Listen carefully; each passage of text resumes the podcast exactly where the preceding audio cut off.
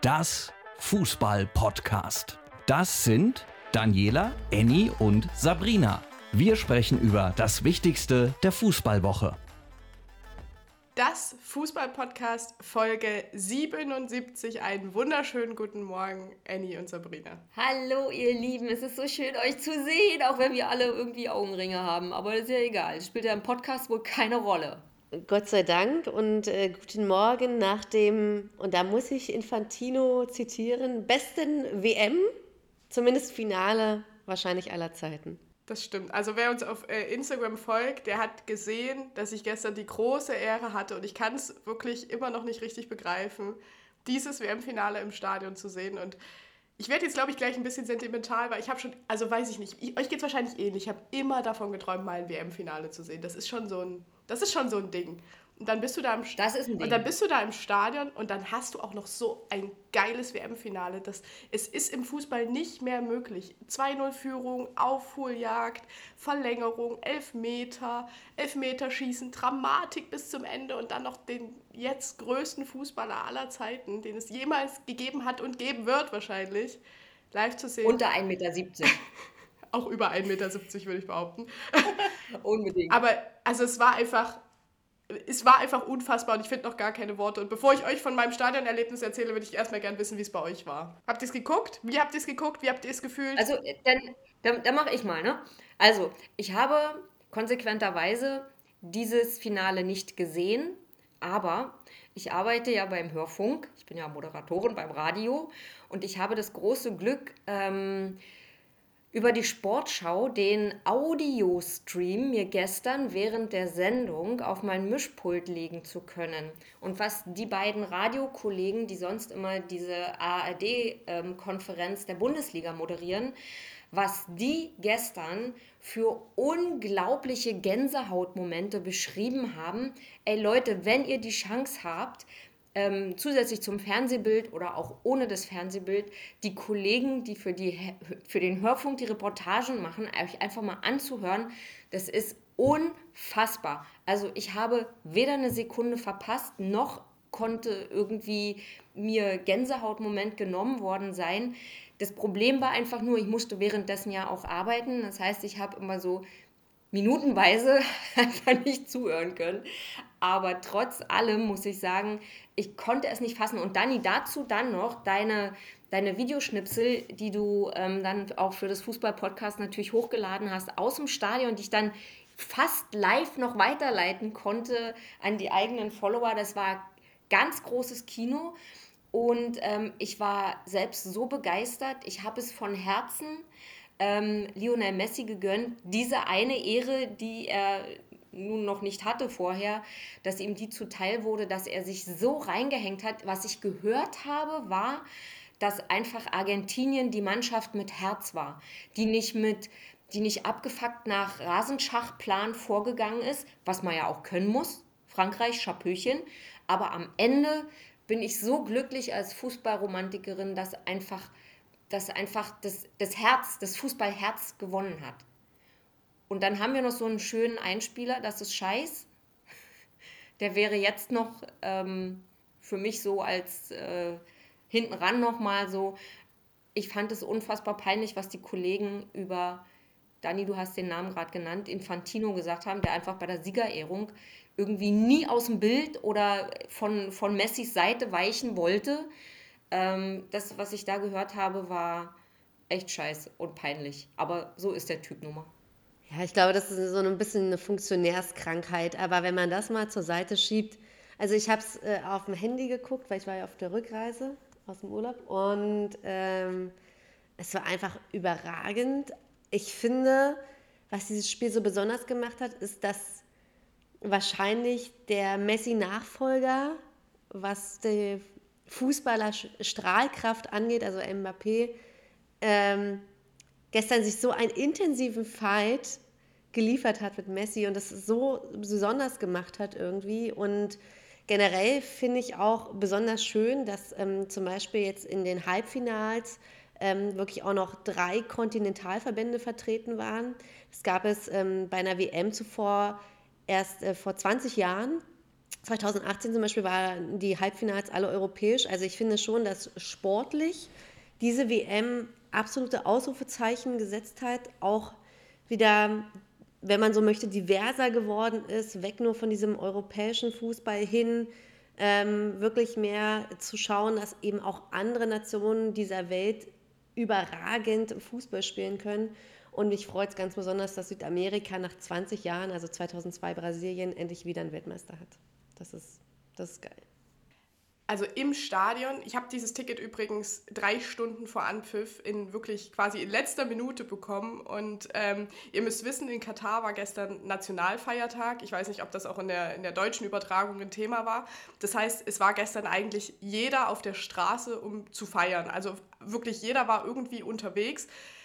Und das hat man halt auch um das Stadion herum gemerkt. Es war eine unfassbare Atmosphäre. Es war alles voller Argentinien-Fans äh, sowohl katarische Be ja, Bewohner quasi, die Argentinien-Fans sind, aber auch so, so, so, so viele Menschen aus Argentinien, die mit dir in der Bahn standen, gesungen haben, geklatscht haben, Spanisch gesprochen haben, wo ich mir einfach gedacht habe, Alter, wie scheiße weit ist das eigentlich, von Argentinien nach Katar zu kommen? Die haben aber wirklich nach dem Halbfinale einfach nochmal, äh, extrem viele Leute sind nochmal hierher gekommen. Stimmung im Stadion unfassbar wenn Messi, wenn das Wort Messi, wenn er nur auf der Leinwand zu sehen war, wenn er nur am Ball war, haben die Leute angefangen, wirklich so diese Bewegung zu machen. Also ich hebe jetzt so meine Arme äh, vorm Kopf ja, hoch ja. und runter, die beten ihn an wie ein Messias. Also ich hatte ja das große Glück, schon das Halbfinale zu erleben. Da war die Stimmung auch krass gegen Kroatien, aber das gestern war einfach nochmal was ganz, ganz anderes. Und auch was er halt gezeigt hat auf dem Platz. Also da waren ja einige Geniestreiche dabei. Das war hochklassig. Also es war wirklich ich werde da ganz emotional, weil das war einfach so, so, so besonders. Und ich muss ganz ehrlich sagen, in unserer letzten Folge war ich ja diejenige, die gesagt hat, ich glaube, Frankreich, mh, hm, ich muss ganz ehrlich sagen, wenn Frankreich das gestern irgendwie geschafft hätte, irgendwie, sie hätten es für mein Empfinden gestern nicht verdient gehabt. Und damit meine ich jetzt überhaupt nicht die Messi-Geschichte und das ringsherum. Nee, nee. Frankreich ja, ja. war wirklich die ersten 45 Minuten gestern unterirdisch schlecht.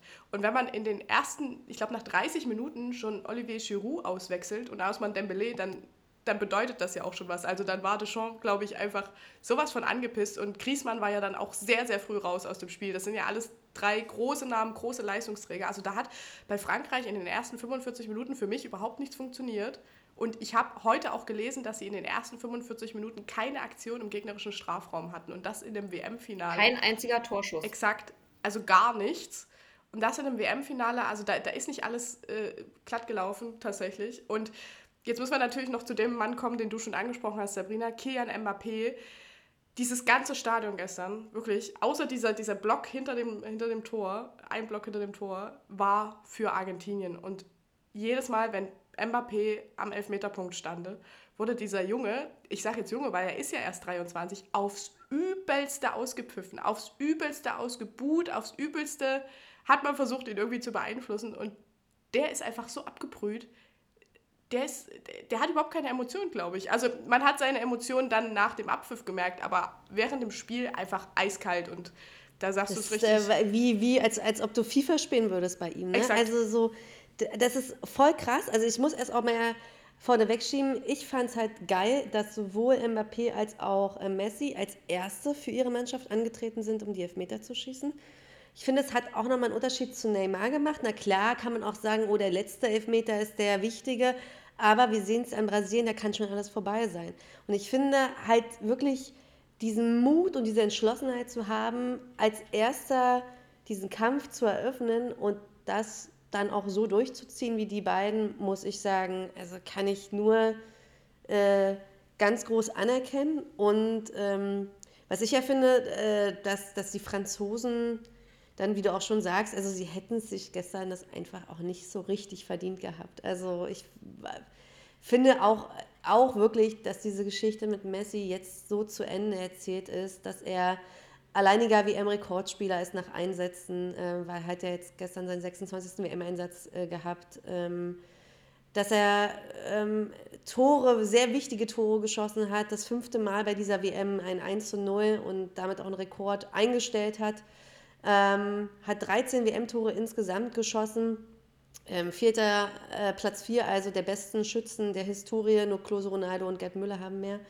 Also ich finde einfach, ich bin eigentlich gar kein Messi, keine Messi-Freundin, keine, kein Fan von Messi, sondern ja eher CR7-affin, aber diese WM hat einen irgendwie sowas von mitgerissen, auch durch die Fans, wie sie das transportiert haben ähm, und wie sie ihn gefeiert haben. Und deswegen war ich gestern so froh, dass das für ihn auch gut ausging. Na, er hat ja auch seine, seine Leaderfunktion hat er ja voll angenommen, ohne ja. sich irgendwie über die Mannschaft zu stellen.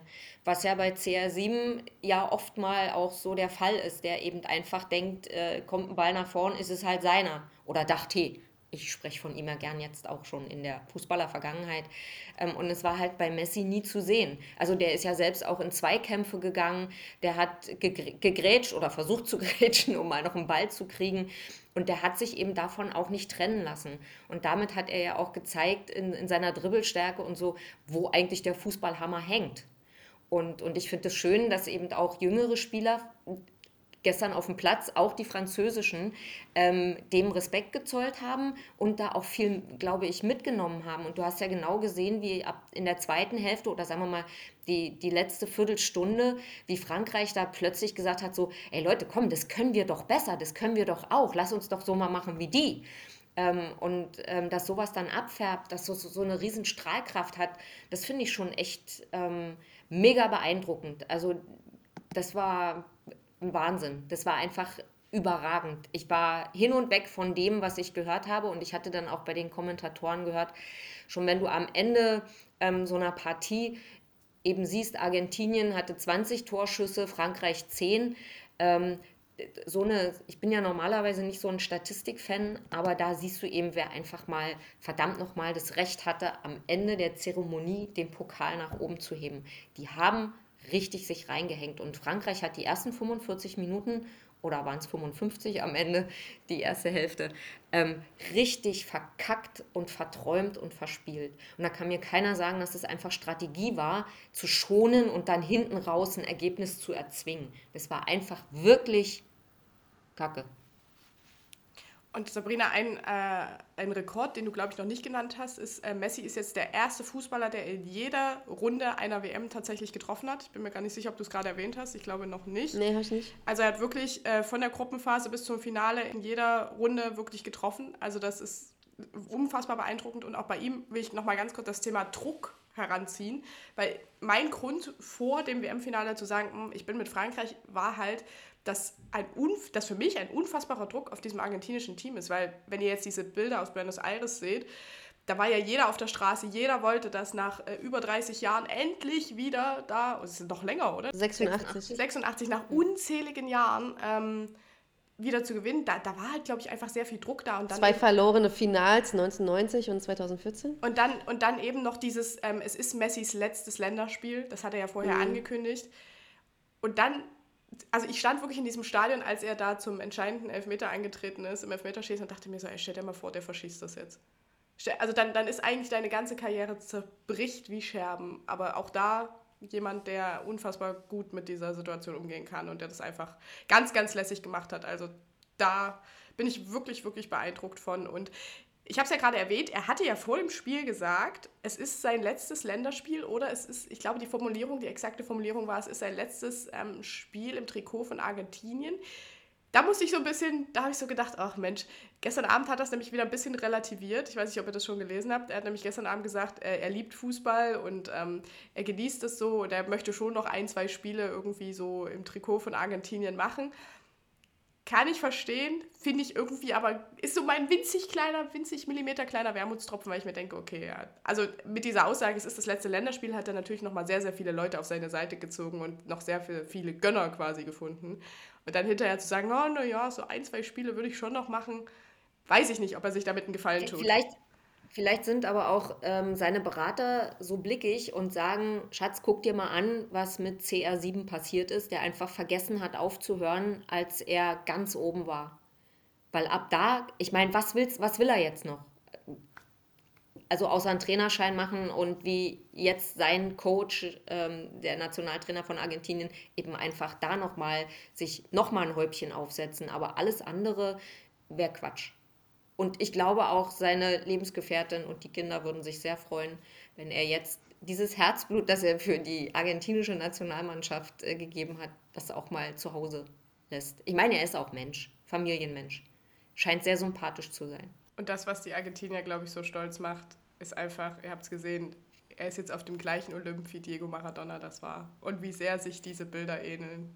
Es ist unfassbar. Also ich komme immer noch gar nicht drüber hinweg, was ich, da, was ich da gestern erleben durfte. Und das ist für mich persönlich so ein bisschen mein WM-Moment gewesen. Mein kleiner Kindheitstraum hat sich erfüllt. Und dann so ein Spiel, das wahrscheinlich größte der WM-Geschichte. Das ist mein WM-Moment. Und deswegen die Frage an euch. Ich bin mir sicher, Sabrina, du hast einen, bei Annie weiß ich nicht. Habt ihr einen, einen WM-Moment, irgendwas, was euch bewegt, überrascht hat an dieser Fußball-WM? Also ich äh, habe auf jeden Fall, warum auch immer, ähm, definitiv ähm, Neymar ins Herz geschlossen.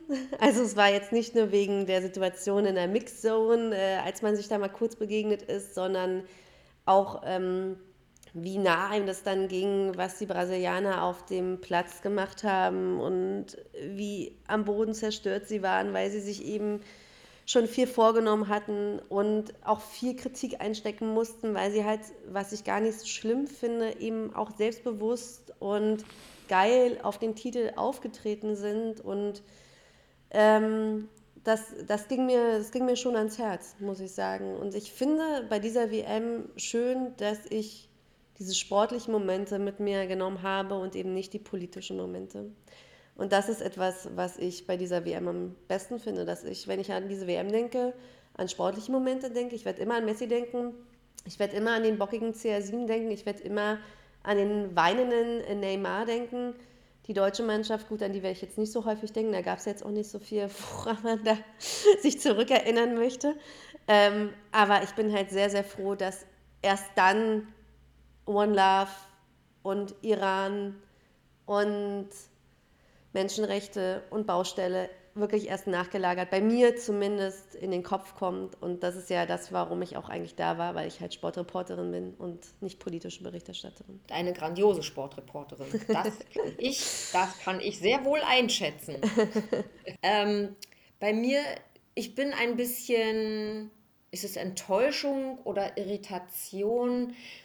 Ich, ich bin ein bisschen enttäuscht irritiert über die Darstellung oder was nach dem Ausscheiden unserer Nationalmannschaft bis heute in der Presse alles nicht passiert ist. Wenn ich überlege, was es für einen Riesendruck und Wirbel gab, Sabrina hat es gerade eben alles schon zusammengefasst, dass nach dem Ausscheiden unserer, naja, Bubis, dass davon einfach mal nichts mehr ist. Also es gab keine weitere großartige Empörung, es gab keine großartigen äh, Statements vom DFB. Es war einfach mal, es wurde, es war einfach dann nur noch irgendwie die WM und es wurden Ergebnisse verkündet und im Nachhinein sind dann eben auch ähm, ab den Halbfinals so ein paar emotionale äh, Gewinnergeschichten halt ähm, bei mir aufgeploppt. Aber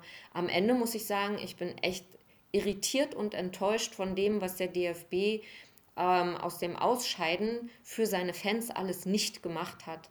Also ich finde schon, dass diese ganze da machen die da Urlaub und damit ist die Sache erledigt. Dann gab es nochmal diese Manuel Neuer liegt im Krankenhaus, wo alle sagen, ja, ist denn der total bescheuert, was soll das denn?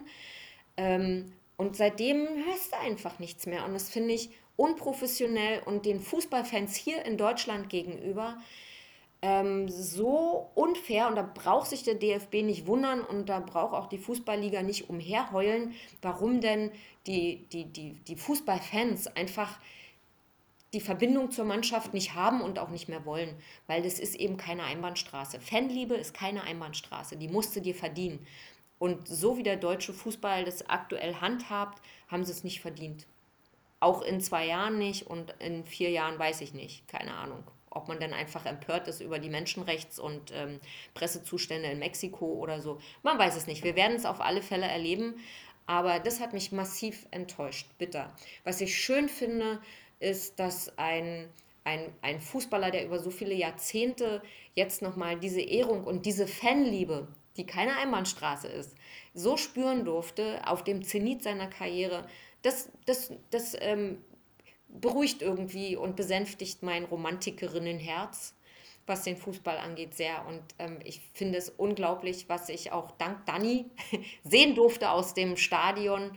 Ähm, das war wirklich schön und dieses schöne Gefühl möchte ich gerne mitnehmen und, und die Liebe zum Spiel dann auch in die neue, in die Rückrundensaison der Bundesliga mitnehmen. Ich Was ich noch da einhaken möchte, ist. das ist so ein, schönes, so ein schönes Schlusswort, Sabrina. Okay, jetzt du. Okay, ich möchte aber noch eine Sache sagen. Und zwar, ähm, wenn man sich überlegt, also ich finde, es ging ein bisschen unter, ehrlicherweise. Kroatien, äh, 2018 Vize-Weltmeister und dieses Jahr Dritter. Und dieses Land hat noch nicht mal 4 Millionen Einwohner. So groß Punkt. wie Sachsen. Kleiner als Sachsen. Sogar. Punkt. Punkt. Punkt. So. Genau. Aber auch da tritt ein ganz großer ab, nämlich Luka Modric. Und ich glaube, der wird der kroatischen Nationalmannschaft bei den nächsten äh, europäischen und internationalen Turnieren fehlen. Weil mit 37 glaube ich nicht, dass er die Euro 24 oder gar die WM 26 schaffen wird. Und dann ist äh, abzuwarten, wie Kroatien das, das auffängt. Aber geiles Team auf jeden Fall, geile Spieler. Ich glaube, Kroatien wird nicht auf ihn verzichten. Nicht auf dem Feld, auf gar keinen Fall. Aber er wird, wenn er schon nicht einen Trainer macht oder einen Co-Trainer, er wird auf alle Fälle als Berater und als Motivationsmotor immer in dieser Mannschaft dabei sein. Ohne zu spielen, ist klar. Ja. Aber Gut, ihr Lieben, dann ist das jetzt das Schlusswort für äh, unsere heutige Das Fußball-Podcast-Folge und auch für das Fußball-Podcast-Jahr 2022. Ähm, nach einer langen Saison mit vielen Spielen und nach einer langen WM verabschieden wir uns in die Winterpause und kommen zurück im Januar mit, äh, ich habe gerade noch mal geguckt, mit der Auftaktpartie der Bundesliga am 20. Januar ist die übrigens zwischen äh, RB Leipzig und dem FC Bayern München. Und dann hören wir uns natürlich wieder und sprechen darüber und freuen uns, wenn ihr dann auch wieder dabei seid. Vielen, vielen Dank fürs Zuhören, vielen Dank für dieses Jahr. Danke an euch zwei für die Zeit, die wir uns immer nehmen, die ihr euch immer nehmt.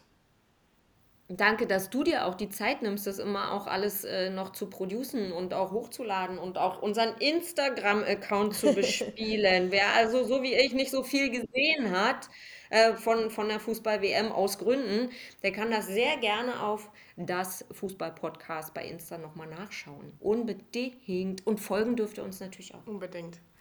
Euch und euch da draußen einen guten Rutsch. Nee, schöne Weihnachten und dann einen guten Rutsch ins neue Jahr. Und dann hören wir uns im Januar wieder. Bis dahin. Tschüss. Tschüss und bis Danny. Eure Annie. Die Fußballwoche mit das Fußball-Podcast. Mehr Insights bei Instagram at das Fußball-Podcast.